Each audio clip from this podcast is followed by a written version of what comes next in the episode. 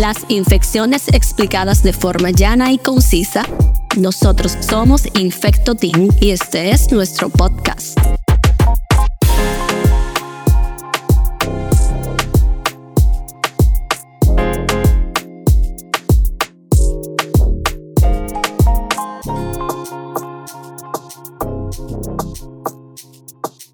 Bueno, señores, bienvenido a un nuevo episodio de nuestro Infecto Team Podcast.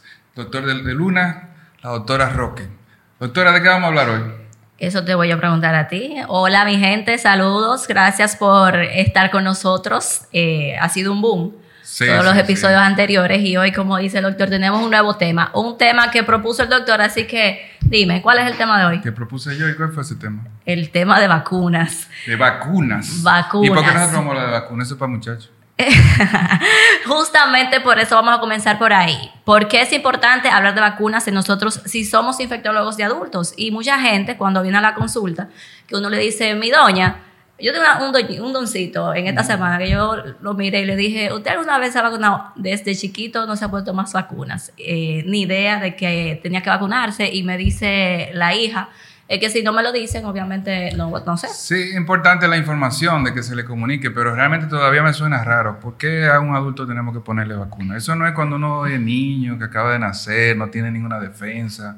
Se supone que ya tú a los 40, 60 años de edad, ya tu defensa es madura. ¿Para qué tú necesitas vacuna? para que le expliquemos a los demás, porque tú sabes muy bien por qué necesitamos vacuna, para que le expliquemos a ellos si cuando una persona va, eh, bueno, primero dos cosas, hay muchos factores que hacen que una persona adulta, independientemente de que esté sana, totalmente sana, pudiera enfermarse por alguna eh, enfermedad, valga la redundancia, por alguna infección con una bacteria, y también cuando la persona va envejeciendo, asimismo envejece su defensa, como le decimos, el sistema inmune. Es decir, por ejemplo, los niños pequeñitos, pequeñitos, los vacunamos porque todavía su defensa no está muy desarrollada y a los mayores, no voy a decir a los viejitos, Sí. a los mayores también tenemos que volver a vacunar porque su defensa también va envejeciendo y tampoco tiene la capacidad de montar una defensa como una persona Sí, eh, sí, adulta. hay varias etapas en las que tú te vacunas. Eh, Obviamente, cuando estás niño, hay una serie de enfermedades que son prevalentes de la niñez que necesitan la vacunación porque hay una vulnerabilidad muy grande en ese sentido. Pero después que uno entra adolescente, hay vacunas que uno necesita porque entra a la vida sexual y entonces, o va a entrar, mejor dicho, y en esa fase también necesitas. Pero también hay un periodo de tiempo, vamos a decir, entre los 25 a los 60 años, que te pueden ocurrir una serie de situaciones, ya sea exposiciones a gérmenes que a lo mejor no convivían contigo en el pasado, o que te llegó un tipo de enfermedad que ahora redujo tu inmunidad, que también necesita vacuna. Y la tercera etapa de la vida donde necesita vacuna, que ya es en el envejeciente o personas que están por encima de los 60, 65 años, no le podemos decir envejeciente. ya, No, no, no. Ma- adultos mayores, adultos adultos mayores. mayores. Entonces a esos doncitos o, doncitos o doñitas, ¿verdad? Entonces le tenemos que poner, también hay una serie de vacunas que son para ese grupo de edad. Es bueno entonces decir cuáles son esa serie de vacunas, ¿verdad? Son muchas vacunas. No son tantas como a los niños pequeños, pero hay muchas vacunas que se deben poner al adulto, tanto adulto joven o adulto Sí. mayor, dependiendo de las etapas que acaba de mencionar el doctor. Sí, tú sabes, no son tantas, pero eh, cada día son más. Es decir, cada día estamos viendo, escuchando más vacunas que van para esos grupos. La primera que tenemos que hacer cuando entramos adolescentes, que a lo mejor ya el pediatra no, quiere, no nos quiere ver, es la de la vacuna del HPV. Eh, Si no te la colocaron cuando, cuando eh, a los nueve años por ahí que, que- que está indicada, pero ya si no cumpliste en esa fase, cuando te tiene el catch-up por el, por el internista o por la ginecóloga, etcétera, tú puedes ahí ponerte la- el esquema de vacuna. Pero antes de decir así, como las que se quedaron de cuando Mm. chiquito, y decir, aunque te la hayan puesto cuando chiquito, otras que están indicadas para los adultos, el COVID está indicada en adultos, Ah, no, el de la influenza sí. está indicada en adultos, están eh, la que le ponen a uno de embarazada, la, la DT, que se pone la última de los niños a los 14 años y después de ahí, cada 10 años hay que volver a poner un refuerzo. La de triple viral, sarampión, rubeola, papera, si a ti no te la pusieron o si tú no tienes evidencia, eh, tú te la puedes poner, por eso También. menciono. Y está la de varicela, eh, tú dijiste la de papiloma, hepatitis B, En algunos pacientes está neumococo, incluso Haemophilus influenzae está indicada en algunos pacientes, eh, porque ponemos, por ejemplo, hay una que se llama de neumococo, que es la, la bacteria que causa neumonía, que se le pone a personas mayores de 65 años con comorbilidades o, por ejemplo, muchos jóvenes que lamentablemente tienen un accidente y tienen un trauma eh, abdominal que lesionan su vaso, el, órgano, un órgano que se llama así. Hay que ponerle esas vacunas, el neumococo y el hemófilo influenza. Que a mí me luce que el tema de vacunar al adulto, quien inicia ese proceso como de, de querer crearle un calendario a los adultos es la vacuna del neumococo que su indicación está a partir de los 60 años, ¿verdad? 65. 65 años de edad. Entonces, a partir de que sale la vacuna de neumococo que se, que se aprueba para adultos, es como que empezamos todos a recordar de que sí el adulto lleva una serie de vacunas.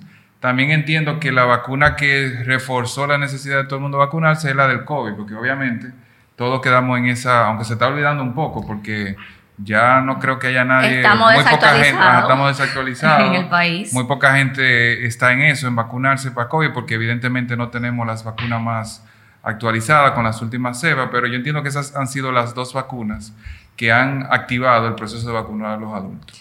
Una cosa importante es porque el otro día eh, lo pusimos por el Instagram y alguien me preguntó, alguien se alarmó porque pusimos de que tenía que recibir varias vacunas y preguntó, ¿y cómo yo sé qué vacuna me hace falta? Porque tú decirle a un adulto, eh, la tarjeta de cuando tú estabas chiquito, tú, has visto el meme de que está el papá buscando en abajo del colchón o la mamá buscando abajo del colchón de la cama, sí, que la tarjeta de nacimiento, la tarjeta de vacunación. Yo no sé quién sabe dónde está la tarjeta de vacunación mía, pero realmente hay maneras, porque hay pruebas que podemos hacer en la sangre que determinan si usted tiene o no tiene anticuerpos para determinadas eh, virus, bacterias y demás. Sí, es, obviamente para no confundir, realmente para poner los esquemas de vacunas en adultos no tenemos que hacerle pruebas. Sucede en ocasiones que cuando vamos a viajar o, hay personas que van a hacer estudios fuera del país, sí le piden ciertos anticuerpos para entonces determinar cuáles vacunas se le podemos colocar si le hace falta. Por ejemplo, la del sarampión, la de la varicela, pudieran pedirte los anticuerpos y si no están, entonces pedirte el proceso de vacunación. Sobre todo los, jóvenes cuando van a la universidad fuera. cuando van a la universidad fuera que le hacen esas exigencias. Pero en el adulto, eh, ¿dónde podemos saber? Bueno, hay un calendario que se, que se actualiza, o por lo menos lo publican anual, aunque no le hagan ningún cambio, que es el, calendario de la ACIP, que es la, de que la, de la ajá, que es de la CDC, y ahí tiene todos los grupos por edad o por condición de salud de cuáles vacunas me tocan y ya, si usted tiene, por ejemplo, tuvo un accidente y perdió el vaso, entonces hay una indicación. Pero lo hace más fácil, le va a la consulta y nosotros le decimos, nosotros no ocupamos de eso, no tiene usted que buscarlo, aunque hay una, un calendario muy, muy amigable, o sea, para el, para el que no sabe de medicina. Hay uno que es para pacientes, hay otro que es para, médicos, exactamente. Entonces, importante que la gente sepa que estas vacunas, sobre todo esas que están incluidas en el calendario, la mayoría, a excepción, ya el doctor dijo que, por ejemplo, nosotros estamos desactualizados con la de COVID, eso lo hemos hablado cien mil veces por, por el Instagram, de que no tenemos las vacunas más actualizadas de, con las últimas variantes que han estado circulando del COVID, pero todas las demás, influenza, eh, neumococo, el papiloma, todas esas están disponibles. Pero una cosa, si a mí me ponen una vacuna de esa y no me da una no me puedo dar algo más. O si me ponen dos más, me da un choque y una cosa. No, si tú eres alérgico. Eh, que, que eso es bueno que lo digamos también. Eh, hay que saber cuándo, o sea, cuáles son las contraindicaciones reales de ponerse una vacuna. Que ya tú te acuerdas que cuando el COVID, mucha gente, que yo no me puedo vacunar porque yo, eh, ¿qué era? Que decía que yo soy asmático, que yo uso, que sé que ese era el primero que tenía que tener la fila vacunándose. Realmente hay contraindicaciones, eh, incluso hay relativas y absolutas, porque dentro de las absolutas, por ejemplo, una contraindicación de ponerse la vacuna de influenza es que usted sea alérgico. A, al huevo a proteínas del huevo, proteínas del huevo, o que haya puesto una vacuna de influenza antes y haya hecho alergia, pues obviamente no se la vuelve a poner.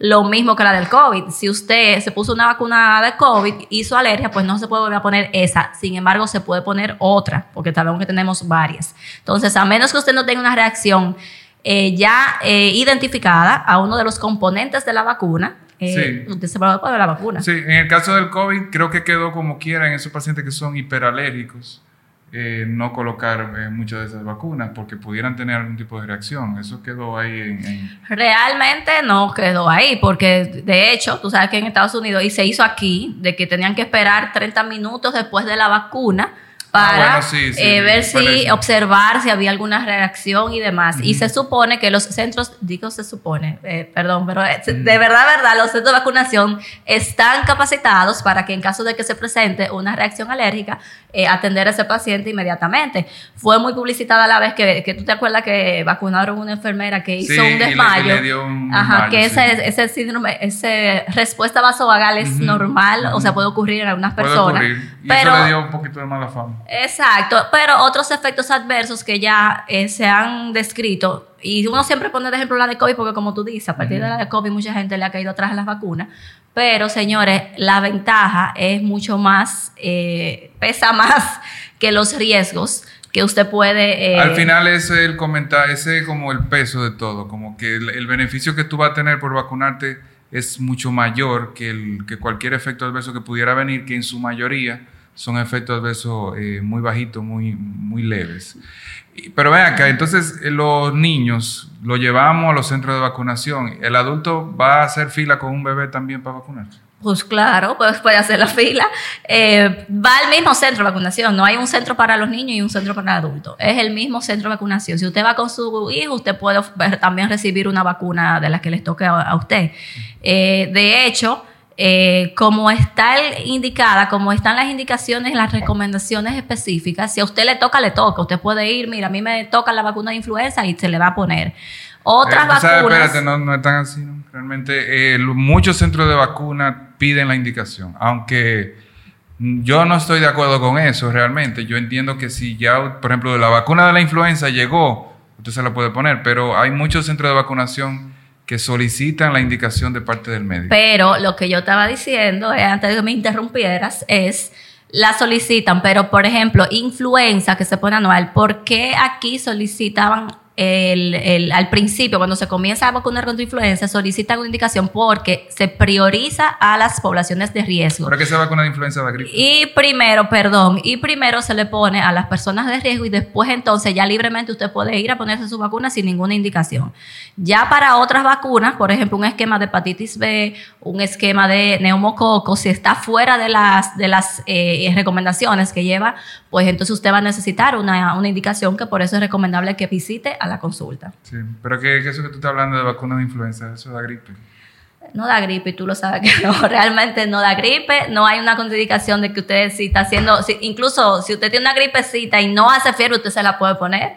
¿Seguro? Se puede poner junto a la Eso de... no, va, eso no daña la defensa de la gente. Ay, Dios mío. Yo voy a terminar, yo voy a terminar sola en este podcast porque yo realmente como una gente atrás. Para terminar, para terminar, eh, la- una cosa que muchas no la cubren los seguros porque si está fuera como de lo recomendado, de lo que se recomienda, por ejemplo, neumococo por encima de 65 años, eh, ya. Si hay una condición que tú como médico entiendes que tu paciente debe recibirla, eh, no te la va a cubrir el seguro. Sí, pero es bueno que se documente porque hay seguros que cubren eh, muchas vacunas en el adulto y ha habido, eh, hay ocasiones, por ejemplo, tengo fe de los pacientes que están en diálisis que en los centros de vacunaciones públicos le ofrecen alguna de las vacunas. Entonces es bueno que antes de usted gastar esos chelitos en comprar vacuna, eh, se documente bien, ver si un seguro se la cubre o si la puede conseguir a través del sector público. En conclusión, usted va a la consulta de nosotros. También nosotros revisamos y le indicamos la vacuna que necesite. Así que hablamos Bueno, suficiente de vacunas. Sí, excelente. Esperamos que todo el mundo se oriente ahí en el tema de vacunación. Y cualquier cosa, recuerden que estamos en la consulta y los esperamos por allí o por el Instagram. Pregunten. Las infecciones explicadas de forma llana y concisa. Nosotros somos Infecto Team y este es nuestro podcast.